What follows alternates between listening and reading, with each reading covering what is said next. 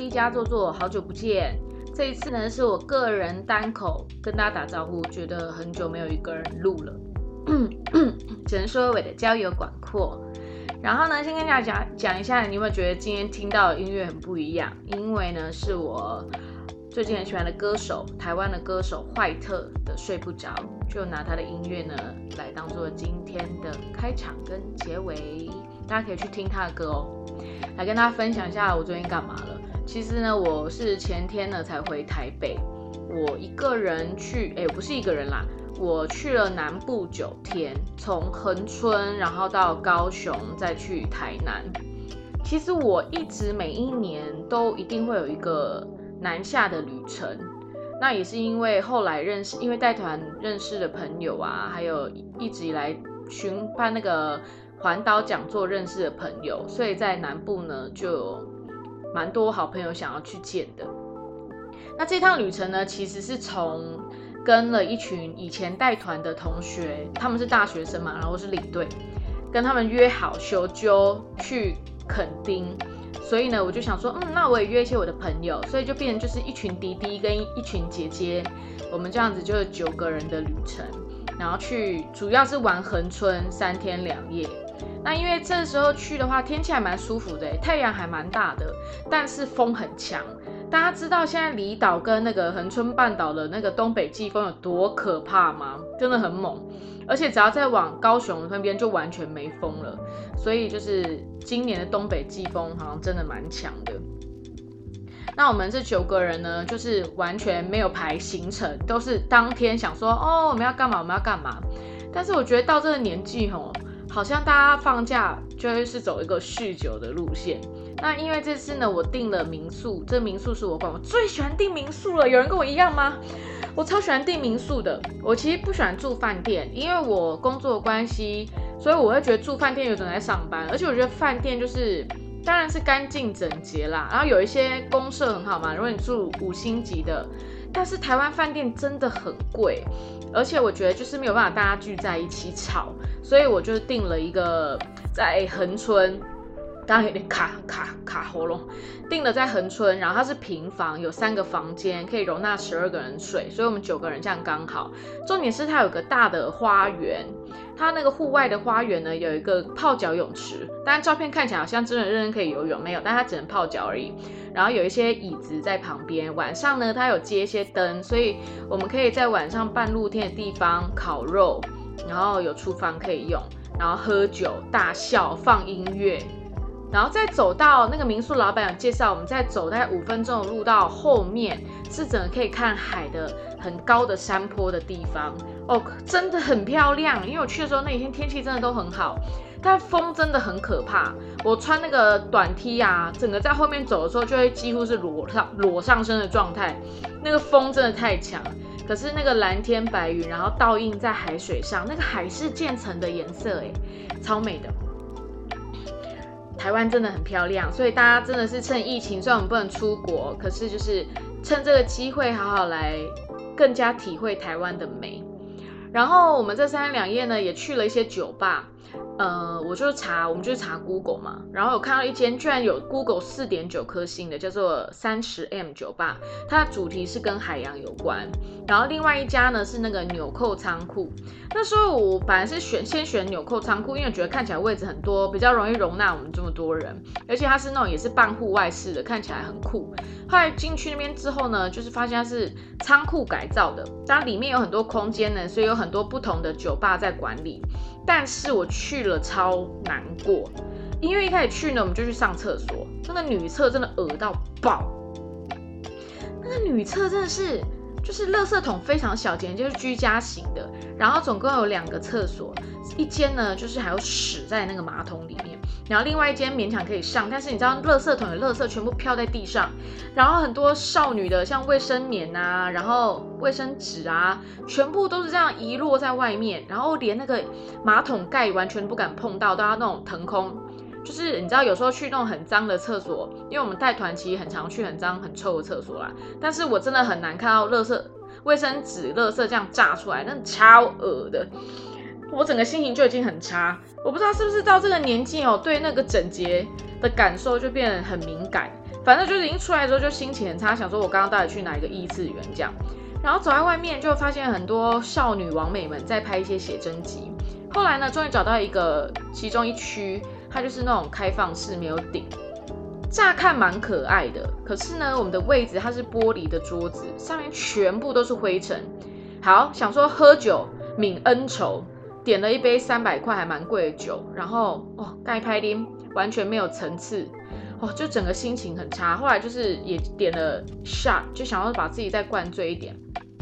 好，结果有点懵了之后，完全还是没办法抚平我心中被那个厕所给伤害。其实会觉得那地方超可惜，因为这个仓库改造其实可以很漂亮，很像会可以有那种像泰国感觉。如果还蛮熟泰国的朋友，你一定知道泰国很多那种类似创意市集啊，像火车夜市啊，或是很多那种户外的酒吧办户外的，他们都营造的很可爱，而且重点是他们很干净。你就算好没有到爆干净，你也不会脏成这个样子。那个整个情绪都被大感染。好，喝完了之后我就说走走走走，真的待不下去。我朋友点了那个 Mojito，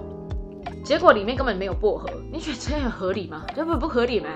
好，反正后来呢，我们就去了另外一家。但我先声明哦，我们两个司机全部都没有喝酒，嗯，因为都是两个弟弟负责开车。因为这趟旅程呢有五个男生，四个姐姐，所以呢我们把男生当工具人在用。少男就是工具人啊，怎么样？好，然后我们就去了那个三十 M，哇，整个心情超好。他们的厕所里面呢有满满的植物，而且他还放音乐，音乐是有那个虫鸣鸟叫声，反正非常干净。酒也非常非常的好喝，然后里面好几个人就是整个喝爆了，开始你知道，大家喝酒就有各种效果。但是我最怕喝酒会哭的那种，你们有遇过喝酒会哭的吗？也很怕喝酒变成鲁小的那种。反正喝酒之后就有各种千奇百怪的面貌出现，但是我们的算是蛮平和的。只有一个好朋友的女生，我们的女生朋友，她是暗黑系路线，水瓶座的。她本来就在回去的车程上骂了大概四十次的“嗯你娘”，然后隔天她也真的是不不记得了，完全不记得。那那三天两夜呢，两个晚上绝对都是暴喝啊！然后第二天晚上，我们就决定在民宿烤肉，就去外面买，然后我们自己来腌肉，然后找了我在恒春的朋友一起来玩。那那间民宿呢，有很多猫猫狗狗，就是都是野生的这样。但是因为那民宿老板都会定时的喂食它们，所以他们晚上都会跑来跟我们 K 修。那就是满天的星空，然后晚上很冷哦。就风很大，所以很冷。然后我们点萤火，然后喝醉，然后一直吃，一直吃。喝醉就会一直吃东西，因为我们就有人又是负责一直煮的。所以这样旅程虽然一开始那些男生跟我的这些朋友们完全不认识，但是我不知道哎，我觉得同温层的朋友就是这样，大家都你都决决定要来了，基本上都是会蛮敞开心胸一起来交朋友的。虽然。就是一个是刚出社会不久的一群男生，然后跟我们算是就是成熟稳重又性感又好笑的姐姐，就是真的第一天晚上之后就很开心，然后也约了下一次再来家里聚会，这样就一切真的很温馨。其实我们第一天租车玩第一天就有发生一个插曲，就是车子撞到一个一一个建筑。然后，但是好险，就是房子没有被太大破坏。然后，但是因为我们是租车嘛，所以还是要叫警察来做笔录。因为那个后车车子后面那个灯的地方的的那个镜面有破掉，然后好像有掉漆。那这不管你是租的，就要找警察来登记。然后我们在找的时候呢，就是开车的人他就是直接去敲门嘛，要跟那个房子的主人说，我们有撞到一点点，有擦到。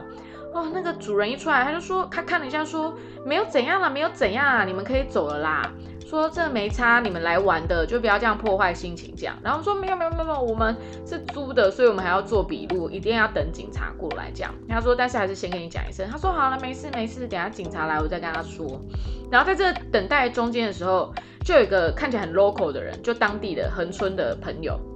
我觉得他应该是啦，因为那个真的不是北部气，他就走过来哦，他就说：“哎，不好意思，你没有看到钱包吗？掉在地上。”然后我们说没有哎，然后我们大家想要闲着也闲着，就帮他也顺便找一下看一下，然后都没有看到。然后他在，因为我们在那边大概等警察做笔录，等个整个过程大概四十五分钟，他就一直在那边走来走去，走来走去，然后跟骑摩托车骑来骑去，一直经过，然后有时候还会笑着走过来，走过去，然后我们就说，哎，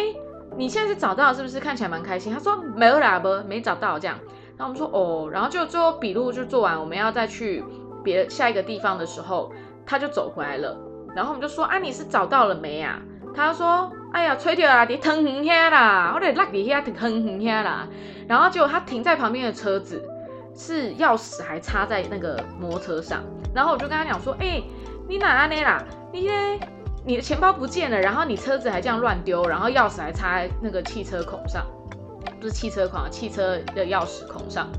然后他说不要紧啦，嘿，车无去个背的喝啊，然后就全部大笑，就觉得你也太莫名其妙了吧？你钱包这样找了一个多小时，然后摩托车如果不见了再买就好。但反正就是很可爱，很乐天。然后就从那那件事开始，真的觉得哇，北部人跟南部人的态度真的很不一样哎。啊，总之就是那几天呢，在横村垦丁就跟他们很开心。后来呢？第三天我们就要分开，因为我自己的旅程就是有九天，我还要再去高雄，然后我就望着其他八个人，就送他们去搭高铁，然后我再离开这样子。哎，在高铁的时候有很依依不舍，哎，不知道哎，我觉得现在出去玩，应该是我觉得我已经建构了一种，我觉得所有的旅程跟所有的相遇，都已经不能预设它会是再次发生的。比如说好了，我当初带他们毕业旅行，他们班好像有十三还十五个人一起去，但现在就剩剩五个人能一起来过夜的旅游，所以很多东西它不会再次发生一模一样的状况，就是一模一样的人在一起，然后发生一模一样好笑的事情、可爱的事情，就是那都不会再发生了。所以要分开那时候，就是内心有一种微微的惆怅，但是我觉得那惆怅都来自于你真，我真的很珍惜。那三天两夜这样，好，反正前面酗酒真的觉得年纪大了真的有差，两天都是头痛的睡觉，然后到高雄的时候去找我朋友去他工作室，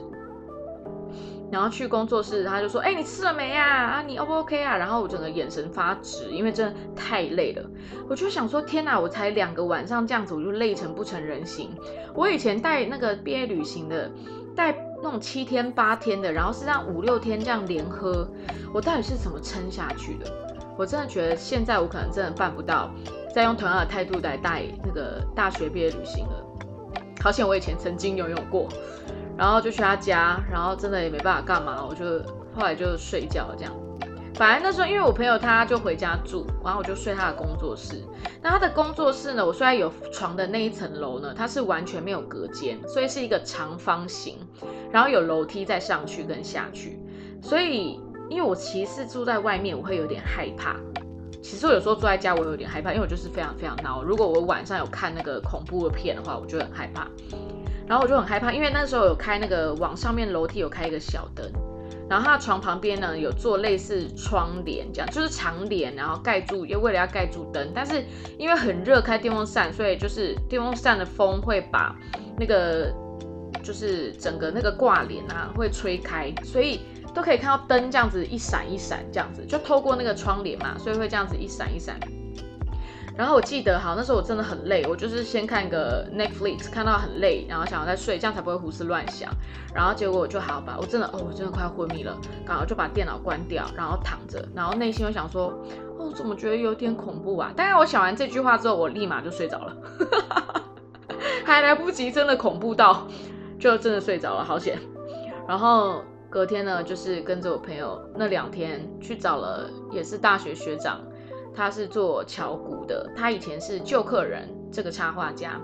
那他后来呢开始跟他舅舅学巧骨，叫做可爱巧骨岛。前阵子呢有一个 YouTuber 还是做迷音的，就有发现就是他在台湾各地找有趣的找店名，那可爱巧骨岛就是他他开的店，然后现在真的很红，如果要预约可能要预约一两个月以后了。他是走无痛巧骨的，然后。反正就去看朋友，然后就听他讲一些笑话，讲之类的。后来呢，也没干嘛，我们就因为我觉得去外面旅行就不用什么行程，也没有要去什么景观的地方。我觉得我重点都是放在人身上，就是只要可以跟我喜欢的朋友们在一起，我觉得就算就只是去个咖啡厅啊，只是去在工作室里面各自用各自的电脑办事情啊，分享一些小事，我都觉得这样就超好的。那我记得那天我们有一天他带我去一个咖啡厅，叫做一等一咖啡厅。因为那天有超多店没开的，高雄人真的很糗哎！高雄人怎么可以这样店只开四五天、三四天啊？台北根本没办法这样子，反正他们就是这样子，要开不开，或者是只开周末，所以想去的都没开。但是去那一等一，发现老板超帅，老板现在六十八岁，然后就整个非常复古型的阿贝，然后人也很热情，反正就是跟我们聊天这样。我还不小心上了他们的。粉砖，因为我很想跟老板拍照，然后因为我的高雄的好朋友他就是摄影师慢半拍小姐，所以就是也就跟阿公就聊得很开心，然后店里的人都非常热情，就觉得哇，又再次发现这真的好不一样。你真的除了他们上班就是不用每天都开店以外，就是大部分他们店里的招待人都会是老板，然后。大家都会很乐意跟你交朋友，哎，就很愿意去分享，然后他们很对你会很好奇，这在台北就是不会发生。其实我就有发现，我这次南下，我就有一种感觉，哇，我真的是蛮北部思维的一个人。我已经觉得我算是蛮热情的哦，可是去那边我还是觉得，哇，有时候还是会被他们热情吓到，哎，会吓到，就是跑去抽烟，因为我就是臭台北啊，我臭台北人。真的遇到太热情的，反而有时候挡不住，但是还是觉得很温暖，因为所有的回忆其实就是在跟人互动嘛。然后你会记得的那些店家，也都是因为你知道那边的故事。然后后来隔天呢，又去了我的摄影师好朋友，他在他家附近，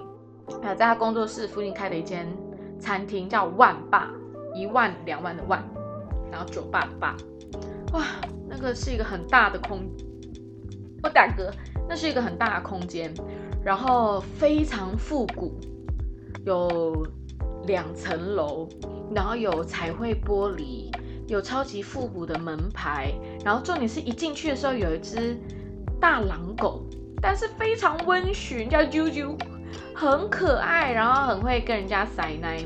然后我们进去就是被带到二楼去。哦，在走往二楼的路上，你会发现它的地板都是那种祖母绿的地板，然后楼梯呀也是祖母绿的磨石地板，加上那个烫金的框，就这样大，为了那个摩擦力嘛，所以会楼梯会加的那个框，就是一格一格一个一条一条的，增加摩擦力才不会跌倒。然后在二点哎一点五楼的地方有一个小包厢，很浪漫，很像那种以前看可能。六五零六零年代的时候，那种情侣约会的那种包厢，很美。然后我们就住在就坐在二楼这样，而且餐非常大气。我点个红烧鱼是给我一整条，才两百多块，快三百块。就是整个很认真的一间店，在装潢方面，而且老板也非常有原则。比如说，他们就是呃，他们的位置其实很少，虽然空间还蛮大，位置蛮少，但老板在就是不管是呃碗盘啊，还有汤匙等等的细节上面都很注重。所以这间库我真的，一进去就是可以看到那个老板他喜欢的东西，他的灵魂。后来呢，也是老板就有过来跟我们聊天，然后就是一个很有理念的年轻女生。然后他就有说什么，之前就有客人讲说，呃，店里养了一只狼狗啊，很可怕什么的啊。然后，然后他就会想说，莫名其妙，哎，这这里是才是狼狗的家，哎，你们凭什么过来来讲这种东西？反正就是一个很活着、很自己，然后再从做生意，这看似是做生意的一件事情，但是其实他在这之中，他是展现他的理念，然后他的理想。就是不愿意这样轻易的妥协他的原则，哇！你说这台北看得到吗？这台北一定很少，而且台北大部分的店都不是老板自己在顾，这就是我去南部我都觉得很感动的一个部分。然后后来呢，我就待了住两个晚上高雄，我就去了台南。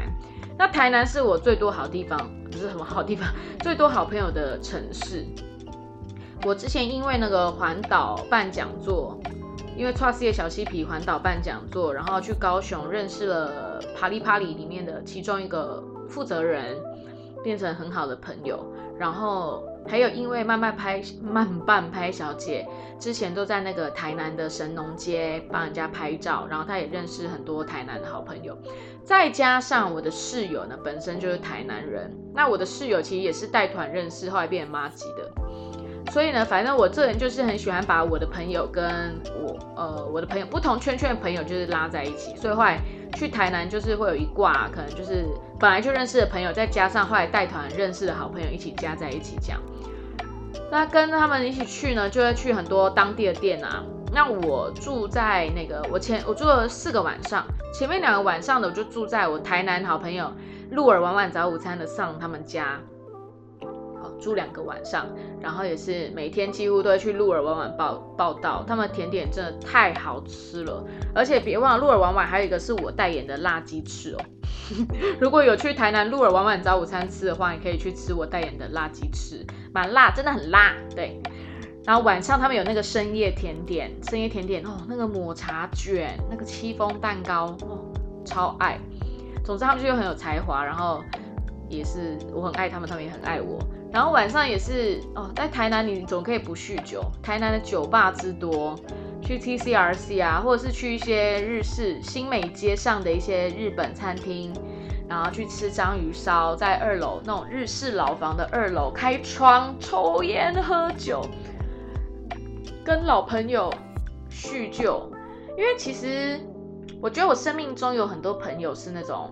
你不会一直跟他 update 你的事情，除非你就是没有什么太严重的事情，你就是不会 update。我们都这什么年纪了，但是你一见面，你就会把你觉得你当下你现在最烦恼的事情，或是你现在最有理想的事情、最热情的事情、最近在想在忙的事情，然后再丢出来分享，这就是。很很棒的一件事情，就是你完全不需要再讲很多细节，大家都就直接就可以听得懂你想要讲什么这样子。我真的最喜欢这种时刻了。然后我们也去了去鬼咖啡，因为后来我前面两晚住上他们家，后面两个晚上我住在市仔顶奇亚店，奇亚店就在鬼咖啡台南鬼咖啡的正对面，就是全部在那个老房子里面，然后也是。台南的朋友他自己设计的，住在那边就很棒，因为我就是我其实住在那边的原因是因为我想要我一些住在离台南市区比较远的朋友也可以一起来住，因为它就是一个很棒的空间，那种那叫什么楼中楼的空间，然后可以住六个人，大家可以上网查一下，如果你要去台南玩的话，而且对面还有一间那么赞的鬼咖啡，楼下的庙旁边呢还有甘丹咖啡，这两间呢都算是我台南非常喜欢的。然后鬼咖啡呢，一定很多人有可能有人去过，会有人听说过，或是有人看过老板的发文，就知道哦，这老板真的很，真的是超级坚持自己的人。比如说他不希望不可以接受四个人以上进去，然后不可以在中庭等待，因为他觉得压力很大，然后也不可以大声讲话，也不要也不欢迎要去大拍照的人这样子，反正很有自己的理想啦。但就是很两极化，有的人就会觉得哦，怎么这样子，他会不舒服。可是我觉得这样也很好哎，因为你身为老板，你本来就是可以定出这个店的规则，那可以可以配合就配合，不可以就算啦，就是这就是自己的选择嘛。但反而后来就是也看到鬼咖啡老板的真面目，还跟他去 K 歌，就是一个很可爱的人，就没有想象中那么可怕。然后。也去吃了一些锅，哎，台南人是爱吃锅的，我每次去都被带去吃锅，然后吃了很棒的蒜头鸡，哦，都是一些很 local，而且都好便宜，那一锅菜一个人两百块，你说合理吗？台北哪里吃到两百块的锅啊？傻眼，而且都是真材实料，而且老板也都是会过来关心你，讲跟你讲怎样才最好吃。台南真的是一个很有生命力的城市，哎，而且台南的每个店的，我觉得美感美学也很厉害。然后每一家店有不一样的精神，不一样的文化，然后可以跟老板聊天，可以去了解人家的故事。然后我也去了，我朋友在回去台南，他开了他的刺青店，他也是说在台南生活真的放松多了。除了就是可能没有像台北这么这么热闹，这么挤，店都开很晚这样，但是台南就是我觉得你可以在很多地方感受到人跟人之间的互动。像这一趟啊，我觉得就是都没有什么在看手机，然后也没有在看电视嘛，因为我本身是个电视儿童，就是很 focus 在跟你当下相处的人，就是都 focus 在人身上。然后记得有一天我们遇到蓝月，就超美月亮那天，我们就去渔光岛，在沙滩上，然后在沙滩上尿尿、喝酒，然后还有看月亮，然后大唱跟海有关的歌，好吧，都是我一个人在那边鬼吼。然后都记得，其实就是任何一个大家认真互看、互相分享的时刻，都很棒。都很美好，就是真的跟我在台北的生活蛮不一样的。我觉得台北人拿手机的频率真的是蛮高的，所以我也是一直在检讨自己会不会很常在聚会的时候看手机。我希望我未来可以越来越减少这件事情的发生。我也觉得我们每个人都要做到，因为我们到底为什么要在跟别人在一起的时候，只专注在你手机荧幕里面的那些？或许里面有很多很刺激、很八卦、很很惊悚的消息在发生，但是那些并没有比在你眼前的人更重要啊，是吧？总之呢，我觉得这趟台南在这趟南部的九天之旅啊，我重新在。看待自己的角度，然后跟我未来想要做的事情，真一个休息，但是也是一个充电，就像我在小溪皮打的一样。然后我觉得真的很幸福，我觉得很幸福，是我都遇到很多很有才华、很棒、很温暖的人。我觉得真的很幸福，谢谢，谢谢老天，谢谢一切，然后也谢谢呢你们来听我。这一趟旅程的一些心得感受，最近呢心情就是好很多，觉得这一趟旅程太棒了，真的大充电到。我觉得，诶，如果有机会的话，大家都可以去一个人下去旅行。因为我从大学开始，我就一个人类似环岛的旅行，然后去找各地的朋友，因为大家已经在各地都有朋友嘛，去找各地的朋友，跟着各地的朋友去看当地的文化、当地的店、当地的生活形态。再用另外一种角度去了解台湾，了解我们来的地方，去了解朋友们来的地方，跟怎么样产生了他们，跟怎么造就了我自己。我觉得，嗯，我真的是臭台北人，但是我希望我可以，我可以，我可以也把我内心的南部热情也不畏惧的让它散发出来，这样很暖。这样真的很台，这样超酷。好啦，谢谢啦，很久没自己一个人在这边跟大家说说话了。不管呢，你现在是在通勤，还是你在睡前，为自己计划一个旅程吧。有空的时候，多长多短都没有关系，但是不要太设计你的行程，就是随遇而安。人生就要随遇而安。二零二零他妈这疫情这一年，你就是要知道随遇而安，还有身体健康。希望每个人都可以平安的度过，我们都是一起。谢谢你跟我一起度过了这几分钟，谢谢你听我的声音，我们下礼拜再见，拜拜。